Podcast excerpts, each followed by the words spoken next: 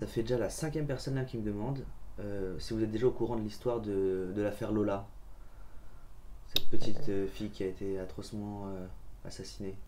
Oui, j'ai déjà entendu parler de cette histoire, comme d'ailleurs d'autres affaires terribles. C'est c'est regrettable. Et il me demande c'est quoi votre avis sur ça?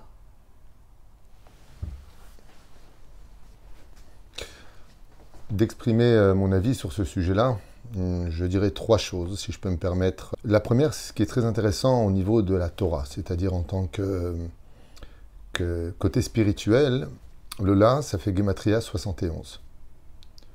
Le Lamed, en hébreu, quand on écrit le mot Lola, il faut savoir qu'il y a des comptes numériques. Chaque lettre correspond à un chiffre dans la Kabbale, et ça fait 71 en tout. Lamed Vav, Lamed E.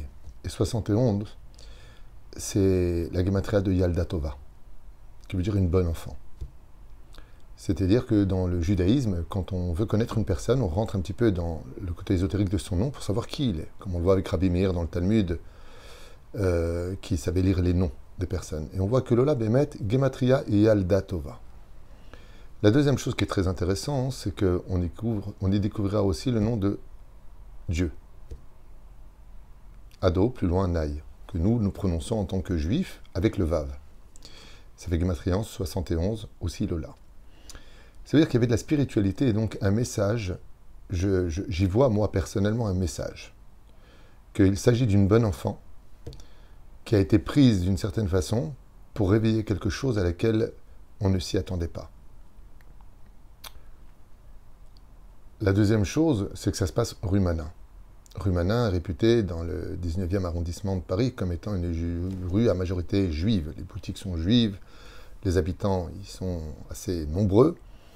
Et euh, il serait intéressant de comprendre ce que dit le Zohar, non pas ce que je pense. Parce que, encore une fois, quand on parle de cas très difficiles, comme le cas de Lola, qui est inadmissible au niveau de l'esprit humain, non pas animal, mais humain, euh, il faut être très délicat parce qu'il y a nos opinions personnelles. Moi, je ne veux pas émettre mes opinions personnelles. Je voudrais dire euh, d'abord deux choses. La première, c'est que je ne représente pas ma réponse les juifs, qu'il n'y pas d'amalgame. Je donne ma réponse à moi qui n'engage que ma responsabilité et que mes, mes opinions par rapport à mon étude et non pas euh, représenter euh, l'ensemble du peuple d'Israël. La deuxième chose, c'est que ça se passe rue Manin et que le Zohar Kadosh nous dit que quand, alors je sais que tout de suite les gens vont réagir en disant Ah, en a marre, toujours des mauvaises nouvelles, et toujours des bidules, et toujours des chouettes. Mais on en parle dans la paracha de cette semaine de Vaïra.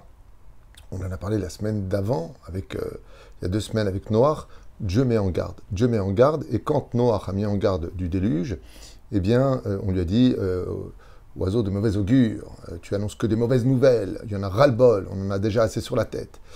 Oui, mais alors qu'est-ce qu'on fait quand on voit qu'un danger arrive? Le Zohar Kadosh, pas David Twitou, le Zohar Kadosh dit, par exemple, que quand une personne part sur la route et qu'il voit un accident, qui n'a rien à voir avec lui, il voit un accident de voiture terrible qui vient de se produire, et il est témoin maintenant de ce qu'il voit, c'est que du ciel, on est en train de lui dire, fais attention.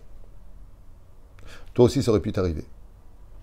Et je pense qu'il est tout à fait légitime aujourd'hui que chaque parent, que chaque personne aujourd'hui, prenne en éveil, non pas sur un fait historique, médiatique, euh, qui fait parler en disant bon bah c'était une bonne enfant, euh, maintenant elle est enterrée, euh, elle laissera un souvenir, et puis, et puis on tourne la page de l'histoire. Non. Il est impératif quand on a des chocs émotionnels aussi barbares que l'histoire de Lola, qui ne se résume pas à une folie de je la tue et c'est tout. Non, non, non, on parle d'une mise en souffrance, de ce que j'ai compris, peut-être que je me trompe une fois de plus, mais de ce que j'ai compris, on parle de, to- de torture, de sévisme, on parle de choses qui sont totalement débauchées et immorales. De qui plus est, il faut quand même être balèze pour prendre une scie, puis couper des membres et les mettre dans une valise et se promener dans Paris avec. On parle de quelque chose d'assez incroyable, et de qui plus est, selon certains médias, elle, aurait même compté vendre des membres. C'est quand même vachement calculé pour quelqu'un dit de malade par rapport à cela.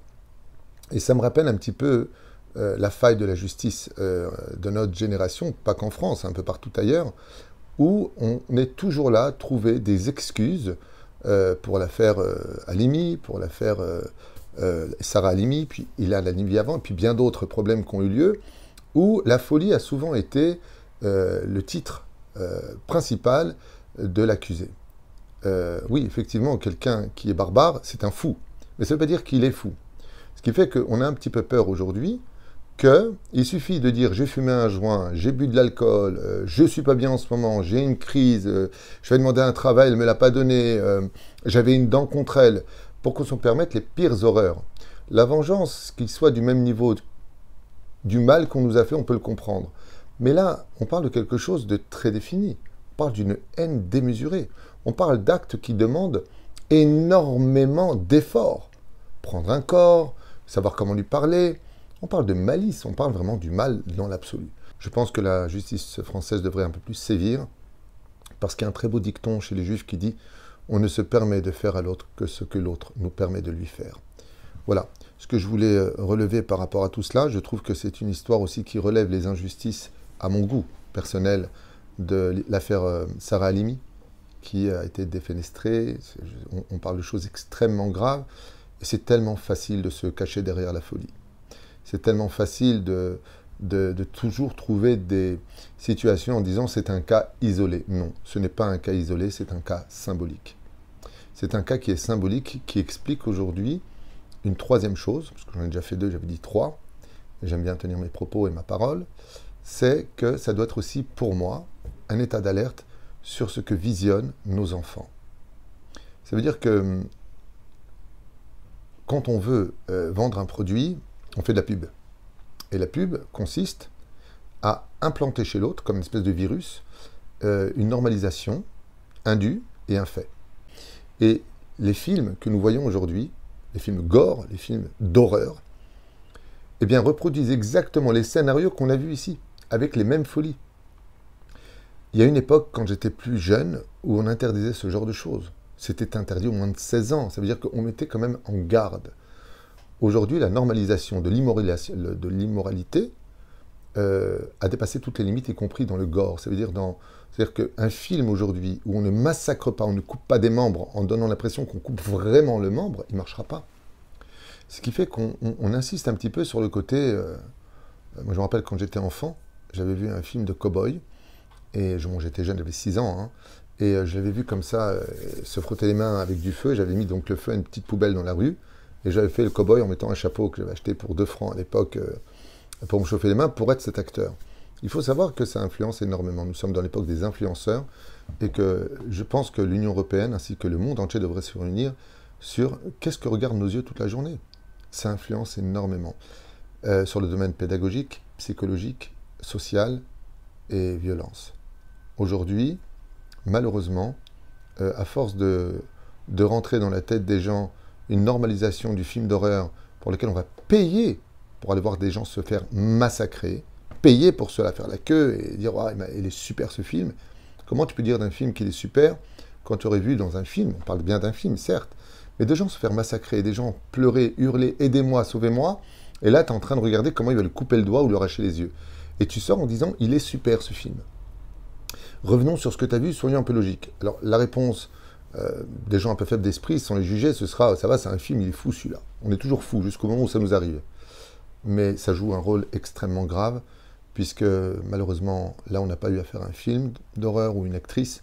On a des faits réels, une famille qui porte un deuil très lourd, une jeune fille de 12 ans innocente qui a été euh, non pas tuée d'une balle dans la tête, mais qui a subi des sévices extrêmement violents, comme euh, ce tzaddik qui est parti, Ilan Halimi, qui n'a pas été mis à mort on lui a coupé les parties en bas, on l'a laissé sans manger, on lui a fait manger ses, manger ses excréments, on lui a coupé des membres. On parle d'une volonté de faire du mal, une volonté de montrer une cruauté. Il se passe beaucoup de choses euh, dans cette histoire qui, pour moi, sont peut-être amalgamées par ma façon de le dire, mais qui font partie un petit peu de toute cette réponse que cette euh, jeune fille de 12 ans a laissé comme message, comme quelqu'un qui avait vécu 120 ans. Merci beaucoup. Je vous en prie.